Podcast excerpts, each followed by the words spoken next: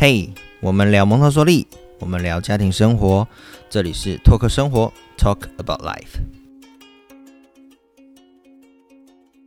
嗨，大家好，欢迎来到拓客生活，我是 Michael。我们今天又再邀请到一对非常棒的有质感的夫妻，我们欢迎他。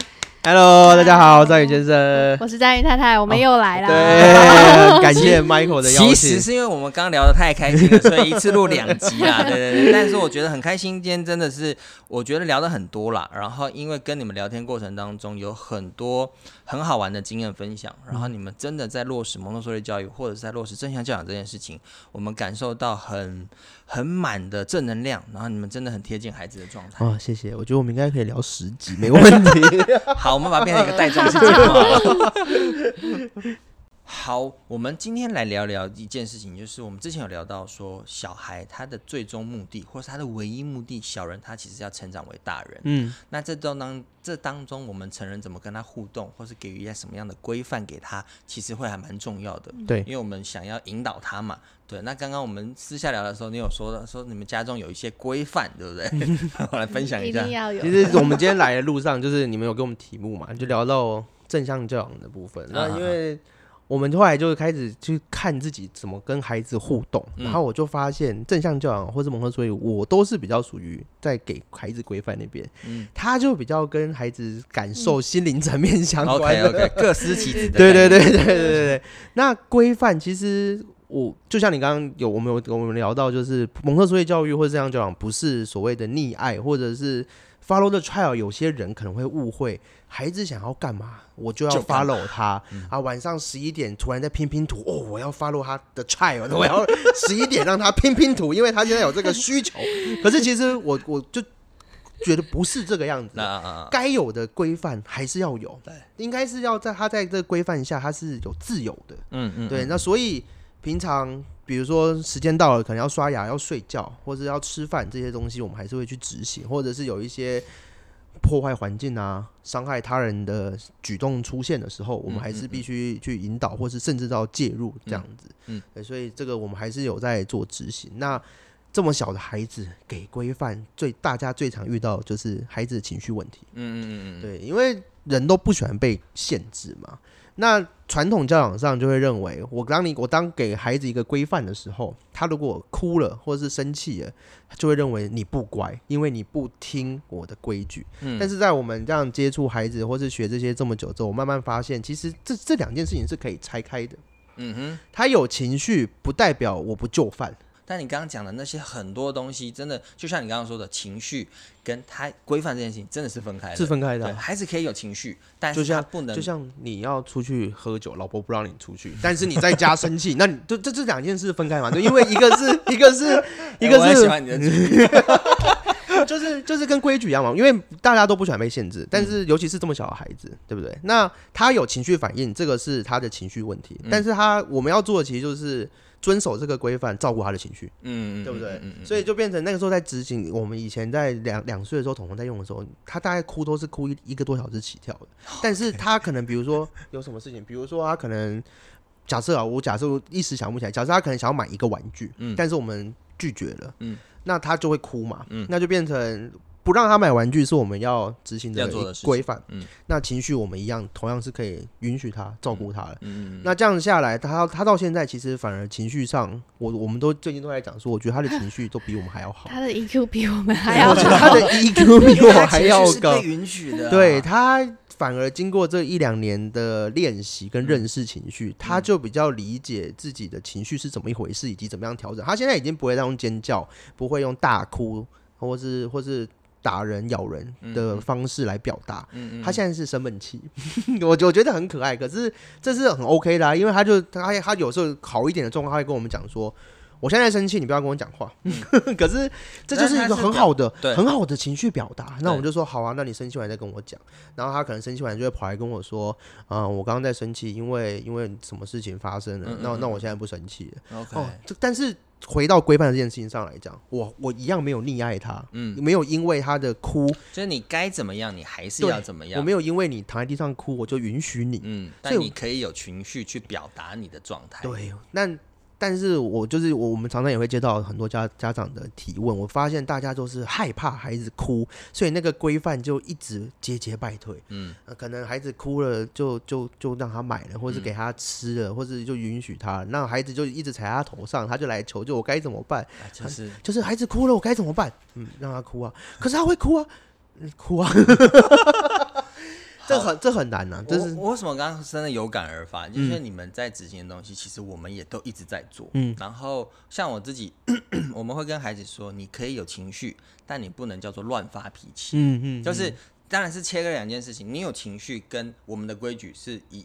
就是是分开开的。那你有情绪这件事情，就像你刚刚说的，你可以生闷气好了，你可以哭，你可以做什么事情，可是原则不变，是你不能伤害自己、破坏环境或伤害影响到别人。对，像我们家大宝很酷，我们家大宝他是那种很敏感的小孩，嗯，所以他呢，他难过的，他很容易难过，他难过的时候呢，他会找地方去躲起来，哦，我们家也是很容易生气，也是差不多很，也是很敏感，但是是很容易生气。那他躲起来之后，我们就会说好，没关系，那你冷静一下，你好了后你就出来。嗯嗯。你就会发现孩子很生气，他可能一开始要三十分钟，因为小孩其实也是要面子嘛，所以他要三十分钟，慢慢二十分钟，现在大概三分钟，嗯。他要有一个地方，或者是有时候他可以不用，他就脸垮下来一下下，然后就好了。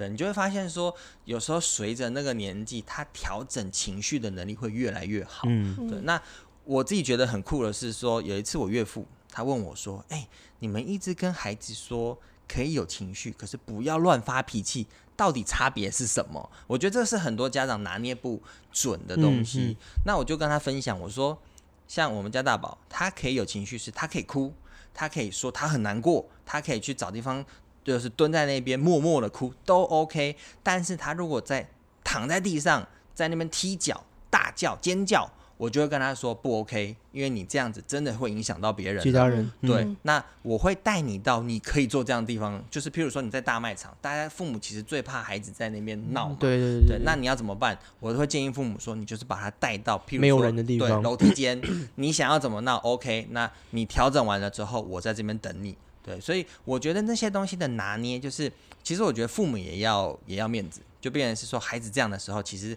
尴尬的是大人，孩子其实也是抓着这个心理嘛。那如果你从小没有跟孩子这样建构他的那个那个情绪情绪的表达，或者是那样子的规范的时候，孩子他知道怎么样去吃大人的对对对对对对，对，他会踩在你头上嘛，所以你就变成是说你要后面要调整，当然比较难。可是我觉得你只要坚持，通常也 OK 啦。就慢慢慢慢的，可能你要十次、二十次。对，一开始的时候，你们在一岁多、两岁就跟孩子这样做的时候，他很很很快。我们那时候很痛苦，我们都一直因为因为我们没有经验嘛，然后很多书上或是方法都叫我们这样讲，那我们那个时候都一直保持着真的假的，这样尤其是跟自己传统观念完全不完全冲突，怎么可以让小孩哭一个小时呢？那时候真的超痛苦，然后也也也会有的时候。自己情绪上也会在那边偷偷骂老师，这老师写书真有用吗？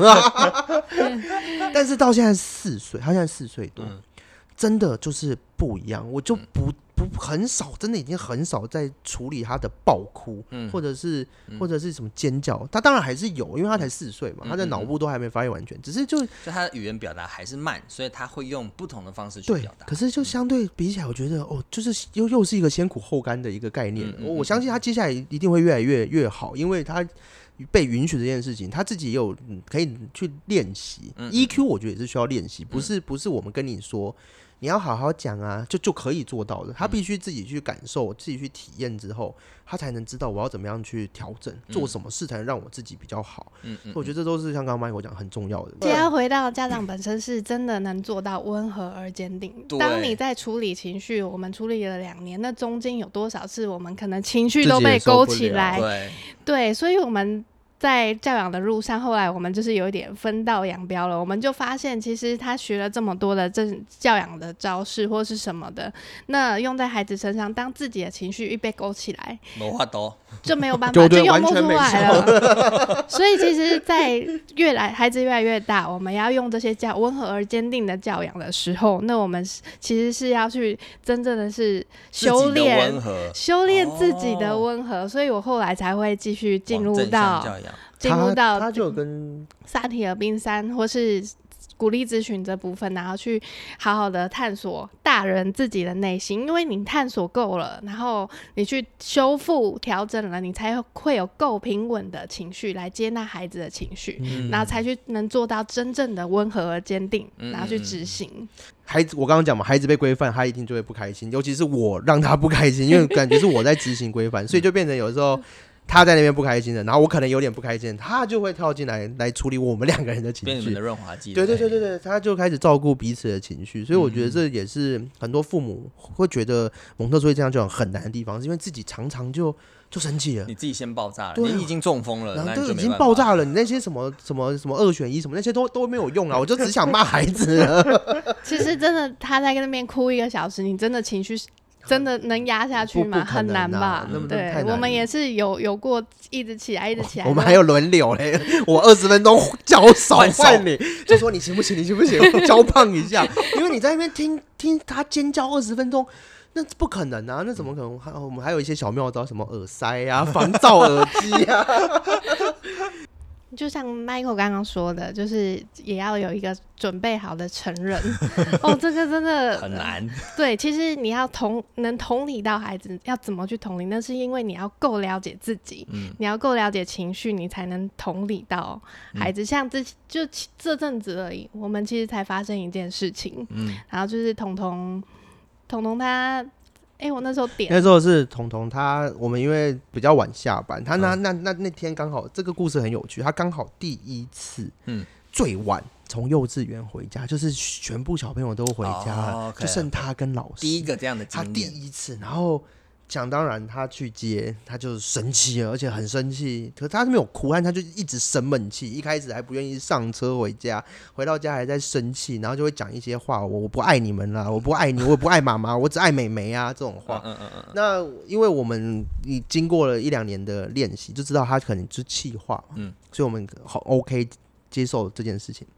然后我就开始去跟他聊，他他他就跟我说他在生气妈妈，然后我我不太理解为什么是妈妈，因为就是为什么不是生气我生气妈妈，然后妈妈好像有点听到，而且妈妈跟他讲话他不听，嗯。然后就只跟我讲话，嗯。他那个当下就有一点，他就就有一点情绪上来，我忙了一天，我忙对我忙了一天，你还要讲不爱我，然后你就又只跟爸爸讲话，然后他就丢了一句话，他就说你就跟爸爸讲话就好了，然后他就 然后就他就走回房间啊，嗯，然后走进去大概三十秒，他就在浴室里面崩溃大哭，哦哦，我当下就想说天哪，我要我发生要哭哪一个？对我当下其实其实我当下有点情绪上来，天哪，已经这么累了。然后大的他在闹情绪，小的扒着我一副要吃饭的样子，结果我太太在浴室哭。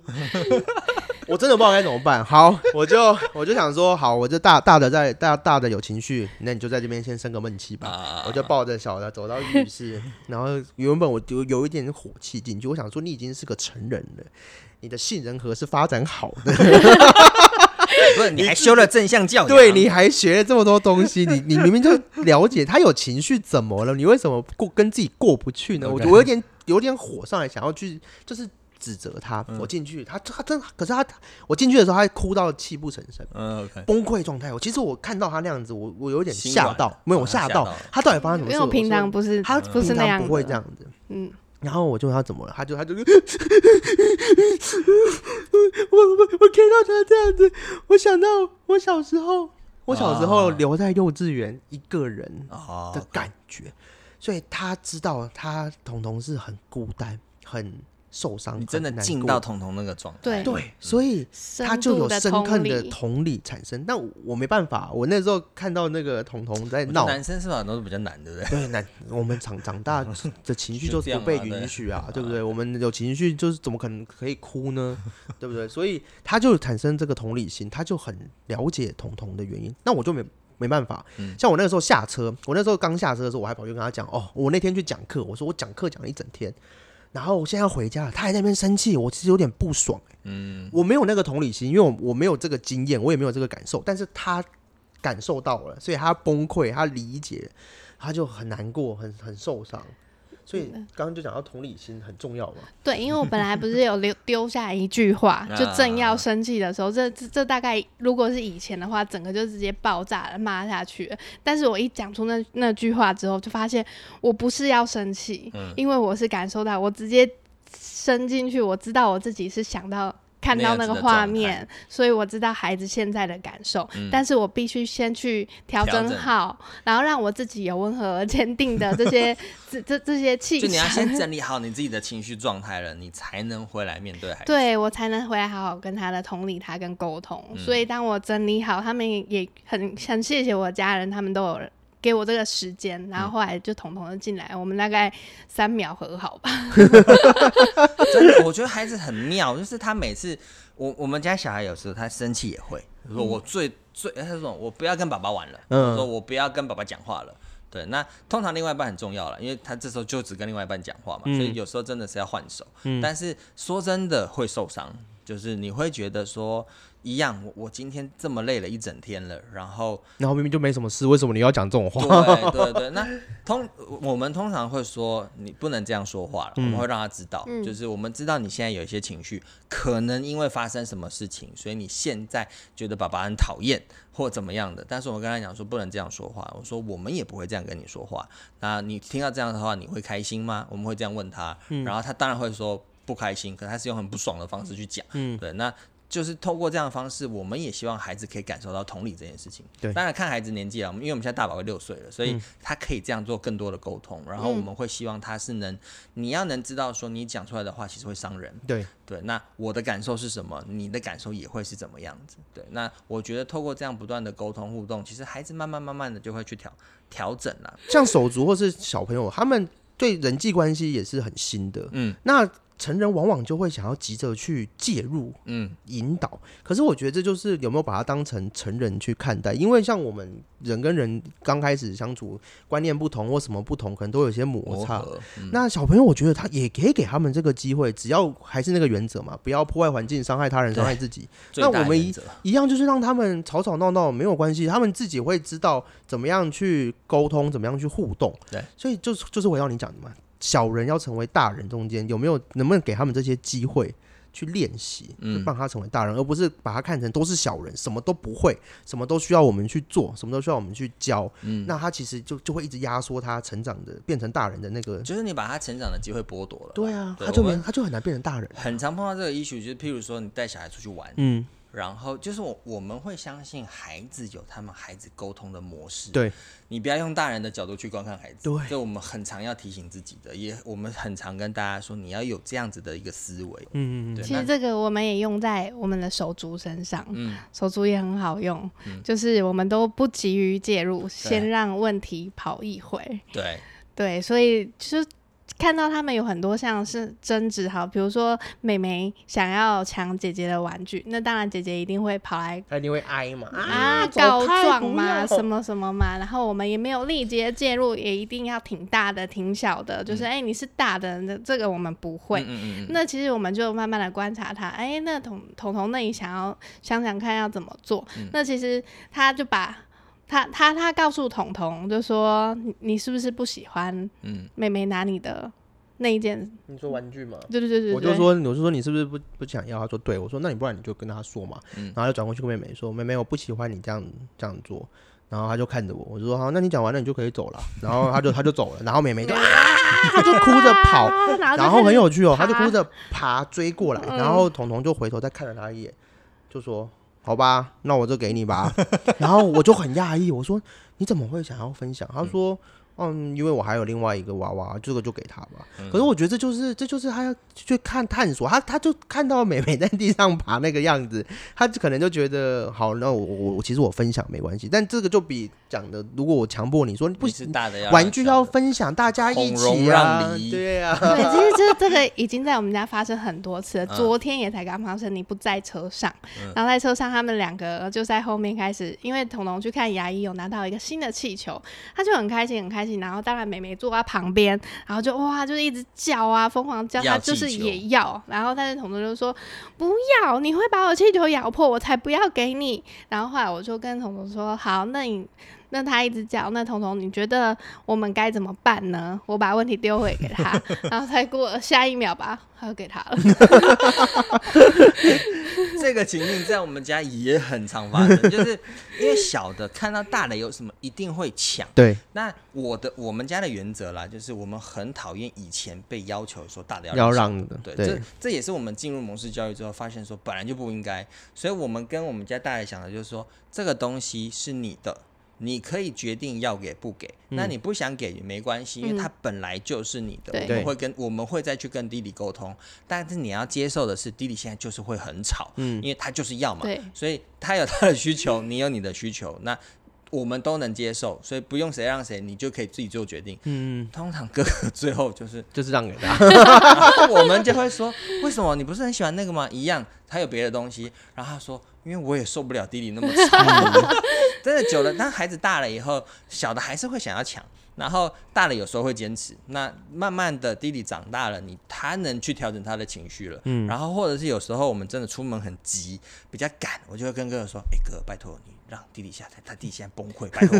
然后哥哥就真的会可以接受，他真的就是一个成人的状态，嗯所以我就是讨论嘛，我们跟他尊重他讨论，然后可能因为他比较小，我会适时给意见，但是也不会说到强迫，对。就是回到那个我们把他当成大人在看，对，而且很多弹性在这中就会发生，你就会发现说，你如果真的把他当成一个大人，他有很多东西是可以跟你沟通的，对，然后也嗯。可以给你帮忙的。然后，当然你你不能忘记说他还是一个小孩，你给他的关注一定是一样，你还是要这些比较东西都要有，或者是是一些引导还是要，可是就是当成成人在聊我们在聊天讨论一件事情，对去协商沟通，我觉得这很重要，而不是像因为很多父母都会把小朋友当成小人，就会嗯。都是都是命令，都是命令，都是都是你就是要这么做，嗯。所以反而就让他不会去思考嗯。怎么去解决问题。手术也是人际关系也是问题嘛，对。像这些方法，我们就可以让他去成为大人的一个很重要的步骤。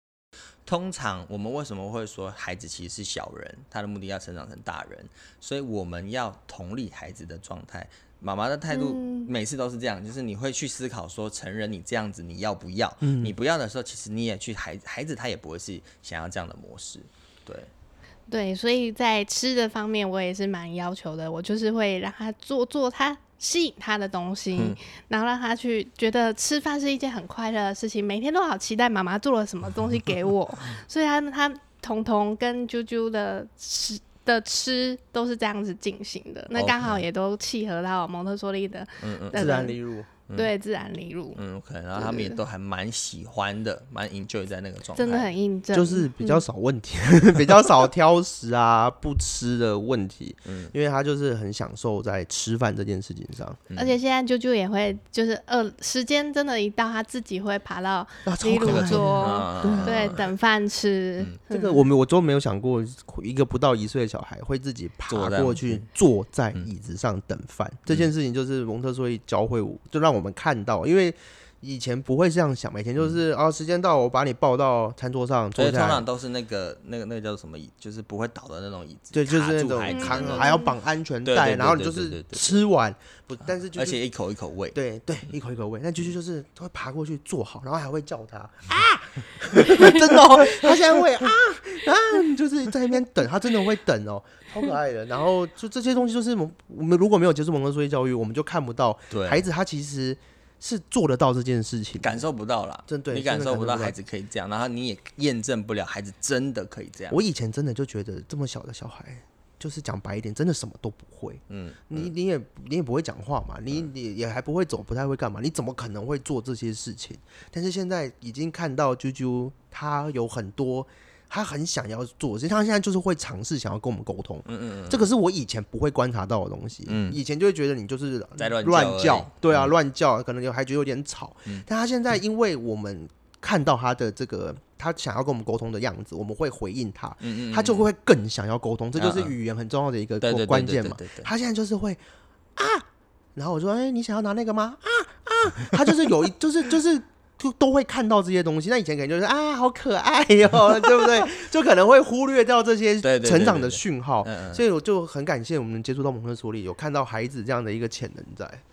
其实要实行蒙特梭利，最重要的也是爸妈的角色，嗯要很好，要好好的观察，不是哎、就是买教具然后放在那。对，或是环境准备，我们曾经就是环境准备好，哎、那你怎么不做？然后去去疏忽到我们其实要观察孩子的发展。哎、他现在他需要他的的是什么？他的征兆，哎、他最近都在做，喜欢做什么？我们反而是要去做这个很敏锐的观察者，然后提供给他这个需求。嗯，呃然后我们的心得就是任，任何的蒙特梭利的理论都是先苦后甘，对啊，我觉得他是很先苦后甘的教育，包含你吃饭，吃饭。虽然说我们现在每天都在跪着擦我，们还在擦，可是我就是我 我相信已经过了这个，对我就是我相信他可能到，因为他已经他每他每一餐都是练习的机会对，他终究会越吃越好，越掉越少，然后会用越用越好嘛。嗯所以等到可能一岁多两岁，我就已经脱离，我还要跪着擦。他一岁半后啦，差不多对但是差不多换来的是他自主的，换来他就可以自己吃，好好的吃饭，我也不用一直盯他，不用追追喂，然后也不用担心他挑食也不会的问题，什么吃一吃跑掉，吃一吃跑掉，对啊。都不会。对，但是是就是要先苦那个，就是先苦前面的时间，后 后感，很很多事都这样。不论是他穿衣服，像像那个时候，我有一次彤彤两三岁多，他嗯。扣安全帽，他扣了十分钟啊。那可是他现在就只要十秒钟，这就是一个先苦后甘的一个一个教育嘛。嗯所以我就觉得能帮助他独立自主的成长，这才是我们想要给孩子的一个教育方式。你要先经历所谓的中风期，或我们我自己都觉得啊，那就是爆炸期，嗯就是嗯，每一次吃完饭，我们都要收拾在趴在地上这样收拾个十分钟。对，包含椅子你也要擦，桌子全部都要擦。我每天，我现在每天都在念，每天都在讲为什么要洗，为什么要洗。可是我觉得这就跟就像你刚刚讲到，跟小人变成大人，我们嗯大人在学一个新东西，就好比剪片好了，嗯或录影片。我前面剪一部片，我可能要花十天，嗯嗯对不对？那就让小孩学一个东西嘛，但是他终究会越来越好。嗯能不能给他这个练习的机会，让他进步？我们不是去剥夺他练习的机会，然后到时间到了又期望他有这样的表现。嗯比如说你到三岁以前，你都给他，你都喂他吃。嗯三岁之后，你突然说，那你怎么你你三岁你怎么不自己吃饭？怎么可能？对不对？对不对？你对啊有没有你一直都给剪片是剪片，突然他给你突然说我不做剪了？对，然后说啊，你不是是拍片拍十年，你不会剪片对，可是我没剪过啊，对不对？啊，你没用过汤匙，没用过这些东西，然后你突然四五岁就说你要自己吃饭，你已经四岁了，他一定会觉得啊，可是我没有学过啊。对啊，所以我觉得这就是蒙特梭利讲的嘛，就是我们要提供他这个练习的机会，嗯。嗯，然后观察他有什么需要，我们帮助他、协助他，我们不会不是教他，我觉得这很重要，我们我们都没有在教他，就是让他自己去探索，然后去协助他、引导他。对，可是我我自己会觉得，那真的就是不同理念在带孩子。你是用比较传统的方式帮他什么都准备好，什么都是服侍好，还是说你相信孩子的能力，让他自己独立成长、自主探索，然后最后他的那个能力是可以建构起来，那个真的差非常非常多。嗯嗯嗯，对，所以我我自己觉得啦，很开心是很多父母也好，很多人现在开始认识蒙特梭利教育了，或像你们这样的身份，你们开始做很多的分享跟推广。初衷一定是跟着孩子，然后去做分享，嗯然后慢慢慢慢的学习到一些专业的东西，去做 backup 之后，越来越可以做更深层的东西，让更多人知道说，其实蒙氏它很难，它要先苦，可是会有甘。嗯，那通常你不能只看到那个肝，然后就觉得说，哎、那我也要。可是可能实行了一下下就，就通常看到很多人看到那个肝，就是说你的孩子是天使吗？哎 对，真的，然后他，可是他就是没有看到我们是怎么中风的，对，对不对？出去啊，你的小孩好聪明，会自己吃饭。我 我跪在那边擦了两年，你没有我不知道啊，我我，我爸妈就是这样，就说啊，他好聪明哦，他自己为什么？然后我想说，我你不你都不知道我到底经历了些什么东西。好，谢谢今天张宇夫去来我们节目，谢谢那最后你们想跟大家分享什么东西吗？哎，欢迎大家追踪订阅我们的频道“ 张宇宇夫夫妻对，那我们也有在办这个正向教养工作坊，然后太太明年呢，她也想举办这个鼓励咨询的工作坊。OK，那，你太太稍微讲一下。对，然后来我修复我们大人就是本身的情绪，然后让我们能有更温和而坚定的来去执行正向教养。OK，所以在教养的过程中遇到有情绪想要爆炸，然后来找我，然 后不知道方法找先生。对对对，我们现在是一条龙的包套，对，其实回到一件事情，我觉得这些东西真的就是温和且坚定。其实我也蛮谢谢罗老师提出这样子的一个观点的，他做了一个整合。嗯，对对对。除了看见孩子的需要之外，也看见成人的需要。对，这个东西很重要。就是我们一直在做师资培训，可是真的培训到最后，你会发现说，你要真的进入那样子的状态，成人本身的状态很重要。嗯，对。所以我觉得也很感谢越来越多人投入这样的这样子的工作场域，然后这样子的领域，不管是分享蒙特梭利教育，或者就是分享正向教养，然后有更多更多的管道，让成人们你们需要寻求帮助的，不管是找规则的，或是找温和的方式的，那都可以上在夫妻的频道，然后看参与他们的新的工作坊。谢谢，谢谢，拜拜，拜拜。哎，是不是一个结尾可以用两次？